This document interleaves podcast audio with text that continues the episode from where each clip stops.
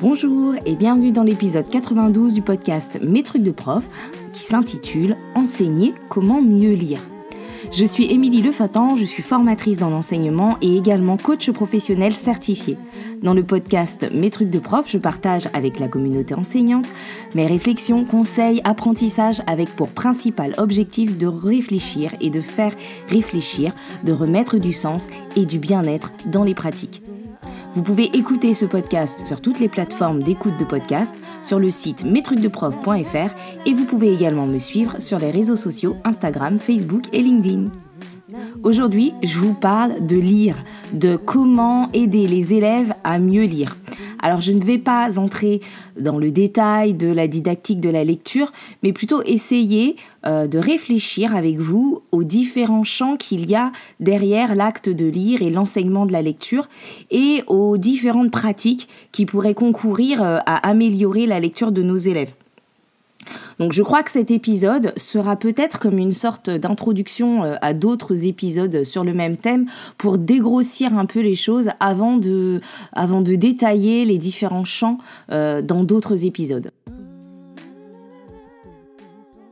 L'intérêt de cette réflexion, c'est de pouvoir, euh, à n'importe quel niveau, euh, que ce soit en élémentaire, au collège, au lycée, etc., euh, réussir à identifier quels sont les champs à développer dans notre pratique pour pouvoir améliorer la lecture des élèves. Donc c'est pour l'idée de se pouvoir se demander est-ce que euh, mes propositions pédagogiques elles répondent réellement à mes besoins et à ceux de mes élèves, de pouvoir se demander aussi est-ce que j'ai pu identifier quel champ doit être développé ou quelle compétence doit être développée pour pouvoir aider tel ou tel élève qui rencontre euh, des difficultés de lecture? Et surtout, du coup, euh, ben, c'est de répondre à qu'est-ce qui se cache en fait, derrière tout ça, derrière la volonté de faire mieux lire les élèves, de d'enseigner comment mieux lire. Donc, euh, selon la situation dans laquelle on se trouve, selon euh, l'intention pédagogique qu'on a ou la difficulté que rencontre un ou une élève, euh, mieux lire peut ramener à différentes choses. Donc, bien évidemment, on pense tout de suite aux deux composantes du savoir lire, c'est-à-dire à, l'identification des mots d'un côté et la compréhension de l'autre, qui sont interconnectés et qui sont même des finalités de la lecture. Donc, ces deux grandes composantes là du savoir lire. Mais ici, pour l'épisode, et euh, pour réfléchir vraiment à ce qu'il y a derrière la volonté, euh, l'intention pédagogique de faire mieux lire les élèves, je vais en détailler quatre, euh, c'est-à-dire quatre champs qui peuvent être à explorer quand on veut amener les élèves à mieux lire.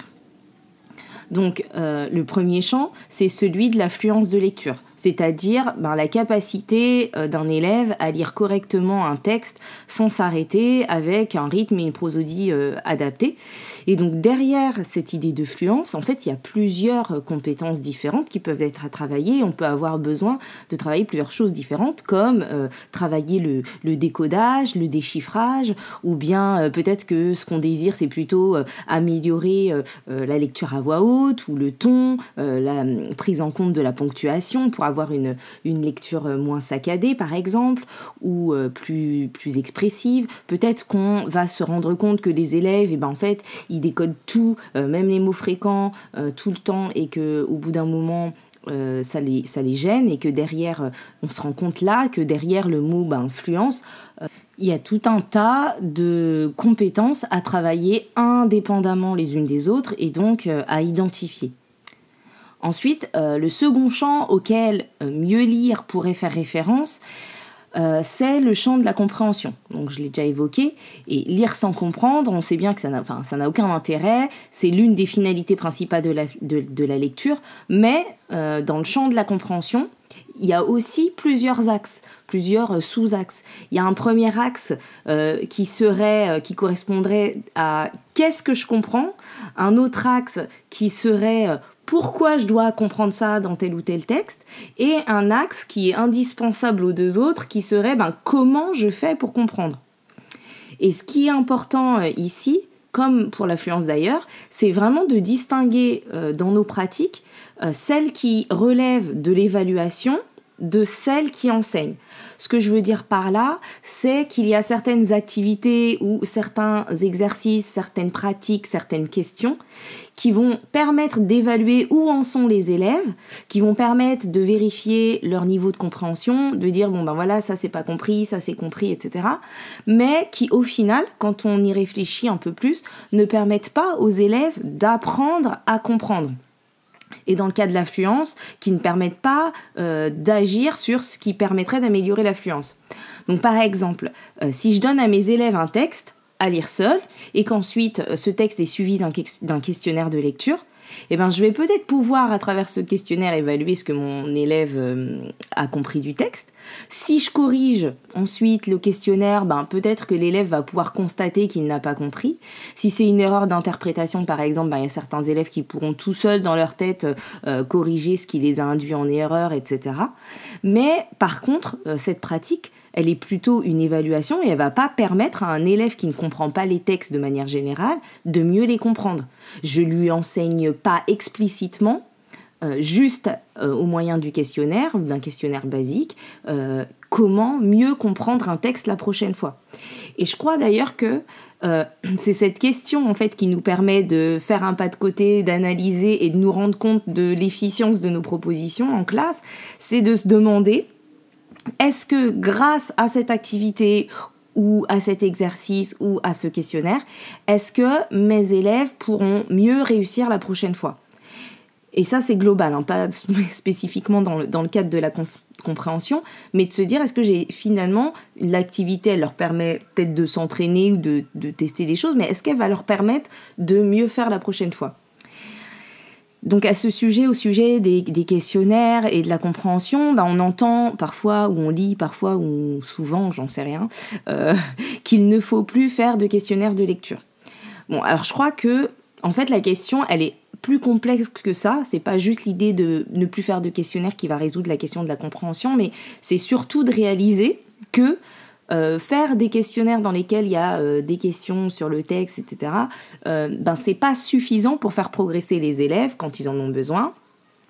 Euh, ce, que, qu'il faut aussi penser le contenu du questionnaire en fonction de nos intentions pédagogiques, c'est-à-dire est-ce que là je suis en train d'évaluer ou est-ce que là je veux vérifier la compréhension ou est-ce que là je veux enseigner la compréhension. Est-ce que là je veux enseigner comment on fait pour comprendre ou comment je peux comprendre tel ou tel type de texte. Euh, voilà, qu'il va falloir aussi réfléchir donc au type de questions qu'on va mettre dans notre questionnaire ou pas, qu'il va falloir varier ces questions, euh, peut-être faire une, typo, une typologie des, des, questions, et puis aussi ben, faire autre chose que des questions. Et surtout, euh, réaliser que eh ben, le travail de compréhension ben, il ne passe pas uniquement par l'écrit et par des questionnaires, et qu'il y a tout un tas d'autres pratiques qui vont être nécessaires pour pouvoir compléter cet enseignement et, de, la compréhension.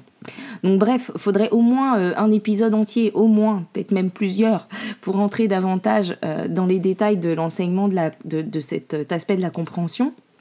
Mais euh, c'est grosso modo ce que ce qu'il fallait dire pour introduire cet axe cet axe du coup qui est celui des stratégies de compréhension, c'est-à-dire comment je fais pour comprendre. Et en réalité, eh ben pour comprendre, on mobilise quasi euh, simultanément euh, une multitude de, compétences. Et donc, il est important de prendre conscience d'en prendre conscience pour pouvoir euh, proposer des activités euh, adaptées aux besoins des élèves en compréhension. Donc juste à titre d'exemple, et après j'arrête et je passe à la suite, mais un, élève qui, qui, ne comprend pas la chute d'une histoire par exemple parce que il n'a pas réussi à bouger de ses hypothèses de départ, il pensait quelque chose au départ et puis finalement il aurait fallu qu'il soit un peu plus flexible au cours de sa lecture pour pouvoir comprendre ce qui s'est passé au final. donc si on a cet élève là d'un côté, un autre élève qui euh, ne comprend pas euh, euh, un texte parce que il n'a pas l'univers culturel de référence ou alors parce qu'il manque de vocabulaire. Et prenons encore un autre élève qui ne comprend pas parce que il n'a pas compris entre les lignes, ce qui n'était pas explicitement dit dans le texte et, n'a pas pu faire les inférences nécessaires, et eh ben ces élèves-là, ces trois ou quatre élèves différents, euh, peuvent potentiellement ne pas réussir à répondre à une même question, mais avoir besoin de travailler des compétences différentes parce qu'en fait c'est pas la même chose qui les aura menés à faire des erreurs. Et ils ont besoin de travailler ces choses-là et qu'on leur dise bon ben voilà Là, quand tu lis, il y a cette, cette compétence-là que tu n'as pas encore et on la travaille en faisant telle, telle et telle activité.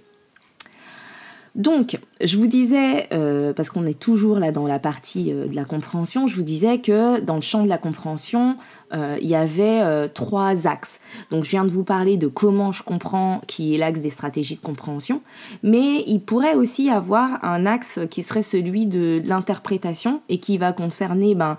tout ce que je comprends des intentions des auteurs ou des autrices, les intentions des personnages, de, de, de, de la morale, de pourquoi il s'est passé ci ou pourquoi il s'est passé ça et ça reste de l'interprétation parce que je vais pas forcément trouver une réponse euh, dans le texte. Euh, peut-être qu'on va pas tous avoir la même interprétation, mais ça aussi c'est quelque chose qui se travaille autour de la compréhension, mais qui est bien différent du champ euh, des, stratégies, de l'enseignement explicite des stratégies de compréhension.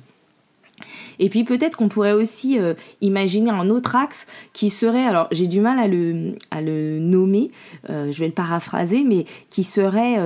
euh, pourquoi je dois comprendre euh, pourquoi, je dois comprendre ça dans ce texte ou euh, qu'est-ce que j'apprends ou qu'est-ce que je comprends pour moi, pour la vie, pour ma vie, pour le monde, pour comprendre le monde de ce texte? Comment ce texte me permet de grandir ou de m'évader ou de m'émanciper intellectuellement? Donc un autre aspect dans la, de, de, la compréhension mais qui serait un peu sur le sens du texte, le sens caché du texte ou l'intérêt de ce texte ou ce que ce texte m'apporte à moi en tant que en tant qu'humain. Voilà. Donc ça c'est pour ce qui euh, concernait la compréhension. Euh, ensuite, euh, je pense qu'il y a un, troisième champ à explorer quand on veut accompagner les élèves à, mieux lire, c'est de développer le goût de lire et surtout en fait sa connaissance de ses goûts en lecture. Parce qu'au final, quand on lit, eh ben notre, euh, notre engouement ou notre appétence, notre envie de lire euh, un texte ou un ouvrage, eh ben ça va avoir un, impact sur notre manière de le lire, sur euh, la façon qu'on aura de l'appréhender et de le lire. Donc je vais pas lire de la même manière un livre barbant mais utile, ou un livre barbant mais inutile, ou un livre barbant inutile mais obligatoire parce qu'on m'a demandé de le lire, de le lire, ou je vais pas lire non plus de la même manière un livre que je choisis ou un livre qu'on m'impose, un livre qui, que je lis pour m'évader ou un livre que je lis pour apprendre, euh, un livre qui m'intéresse, un livre qui m'intéresse pas. Enfin bref, il y a tout un tas de combinaisons possibles et vous avez compris que, eh ben du coup, euh, euh, l'engagement avec lequel j'entre dans un livre, dans un texte ou dans un ouvrage va avoir un impact sur ma façon de le lire et peut-être de, le comprendre donc prendre euh, conscience de notre rapport à la lecture, euh, prendre conscience de nos goûts, de ce qu'on aime lire ou de ce qu'on n'aime pas lire, et des stratégies euh, différentes qu'on pourra mettre en, place pour le lire, va considérablement améliorer notre manière de le lire. Et donc si on veut amener les élèves à mieux lire, c'est intéressant d'aller explorer ça, d'aller explorer ben, euh, qu'est-ce que tu aimes lire, qu'est-ce que tu aimes lire et comment tu vas agir ben, face à un texte que tu n'as pas envie de lire mais que tu dois lire, etc. Et de développer ça parce que ce sont des, des, compétences qui peuvent quand une fois qu'elles sont conscientisées et euh, que qu'on met une intention, ben, de dire bon ben voilà, va falloir que je le lise ce livre, j'ai pas envie de le lire, donc je décide de le lire de telle manière, et ben ça va avoir euh, son impact sur la compréhension et sur le fait de mieux le lire, mais euh, dans le sens euh, plus efficace. Et donc, je disais, à condition que, bien sûr, parallèlement, on m'enseigne explicitement quelle stratégie mettre en œuvre pour lire ces types d'ouvrages en fonction de mon projet, en fonction de mon besoin, etc. Et ça, ce sera mon dernier point. C'est-à-dire que le dernier champ, c'est donc euh, d'apprendre à lire efficacement en fonction du type de texte, euh, du besoin de lecture, de la raison pour laquelle je lis. On pourrait parfois, en fait, avoir tendance à penser stratégie de lecture que en ce qui concerne euh, des textes narratifs et euh, à penser que la compréhension, ça ne concerne que ces textes-là. Ou bien que les mêmes stratégies sont toujours en jeu et que quand on les a vues pour les textes narratifs, eh ben les élèves ils vont euh, euh, utiliser les mêmes, les, mêmes compétences tout le temps, les mêmes stratégies tout le temps. Alors qu'en réalité, ben, s'il y a évidemment euh, certaines stratégies qui sont euh, transversales, euh, quel que soit le, type de texte et le besoin de, lecture, il y a quand même d'autres, certaines stratégies qui sont bien spécifiques. Je vais avoir besoin de stratégies, par exemple, bien spécifiques pour lire un document composite, c'est-à-dire un document qui est composé de plusieurs textes et plusieurs documents euh, différents, euh, comme par exemple euh, les manuels, les pages de manuels de livres. Euh, si euh, je dois lire vite un grand nombre d'ouvrages en peu de temps parce que je dois préparer un examen ou parce que euh, je dois préparer, je pas, un exposé, etc. Enfin, je dois lire vraiment beaucoup d'ouvrages dans un, dans un court temps. ben, je vais peut-être mettre en place d'autres stratégies de lecture, mais qui seront liées à la contrainte de temps. Donc ça veut dire qu'il va falloir que, enfin j'ai plus beaucoup de temps, il va falloir que je lise, donc euh, je vais lire autrement que quand j'ai tout mon temps et que je lis un petit roman au milieu de l'été pour me faire plaisir, etc. Euh, si je dois lire un ou plusieurs documents, euh, mais parce que je suis à la recherche d'informations précises ou d'informations inconnues, comme par exemple pour euh, préparer un exposé, écrire un article, mener une enquête, etc., eh ben, je vais mettre en place d'autres stratégies. Je ne vais pas lire de la même façon. De, la même façon. Et il y a certaines stratégies qui vont être mises en place même en amont de la lecture, c'est-à-dire avant de lire,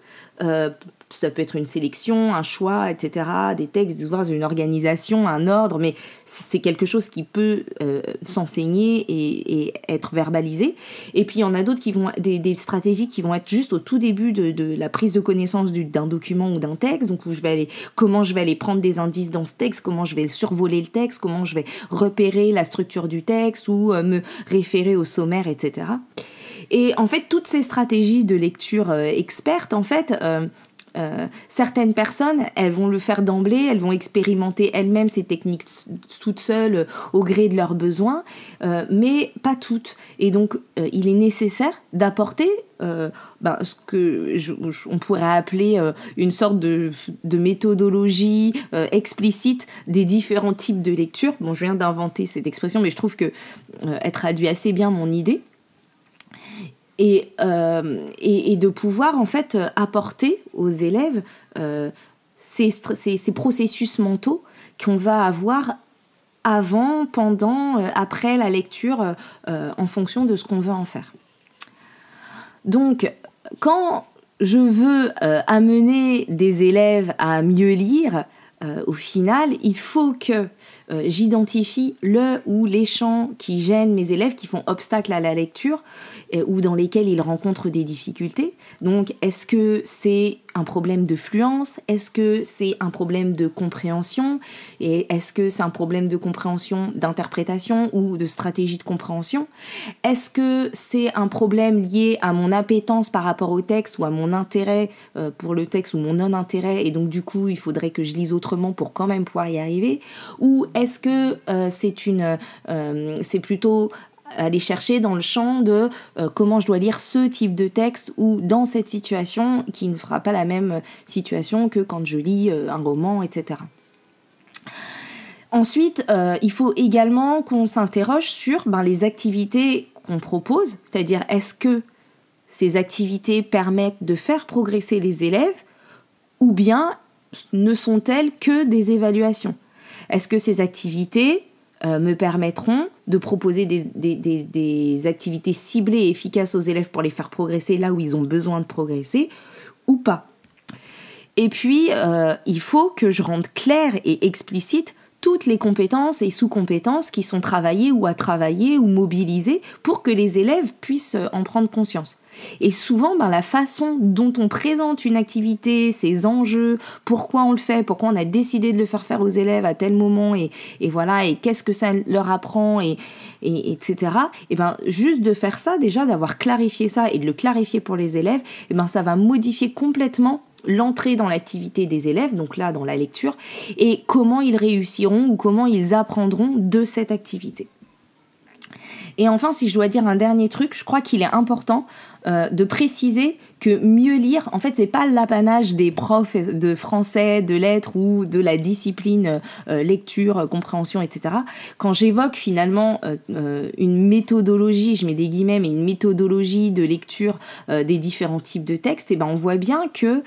tous les domaines d'enseignement sont concernés. C'est important, par exemple, en histoire géo ou en sciences, d'apprendre aux élèves comment se comporter avec un document composite, de se questionner sur les intentions de l'auteur euh, dans tel ou tel document ou l'intérêt euh, de la présence de tel ou tel document euh, parmi les autres. C'est important aussi, je sais pas, en EPS par exemple, de verbaliser ben, comment on peut entrer rapidement dans la lecture d'une règle du jeu en fonction de ses besoins sans forcément tout lire de manière linéaire parce que c'est pas ce qu'on cherche à ce moment-là.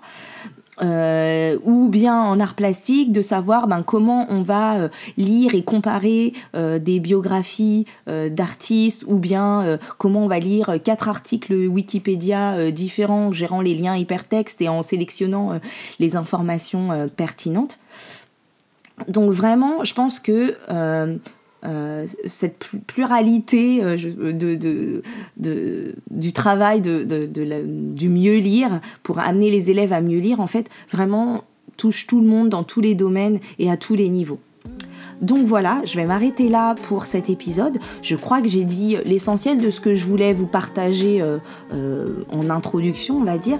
Et donc n'hésitez pas euh, à réagir, à compléter mes propos ou à poser des questions en laissant un commentaire, ben, soit sur le site mestrucsdeprof.fr, soit sous un des posts dédiés à l'épisode sur les réseaux sociaux.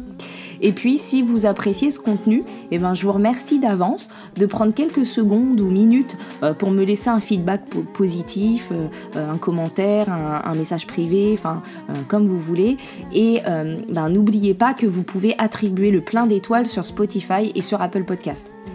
Je vous propose aussi des séances de coaching pour les professionnels de l'enseignement, de la formation et de l'éducation. Donc le coaching, c'est un accompagnement euh, puissant pour avancer vers la poursuite de ses objectifs pro ou perso, euh, prendre du recul sur sa pratique, faire un bilan de ses compétences, euh, faire le point sur différentes situations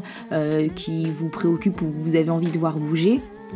Donc si ça vous intéresse, eh ben, rendez-vous sur le site metrucdecoach.fr pour plus de renseignements. Voilà, j'espère que je vous retrouverai bientôt pour un prochain épisode et d'ici là, prenez soin de vous. Bye bye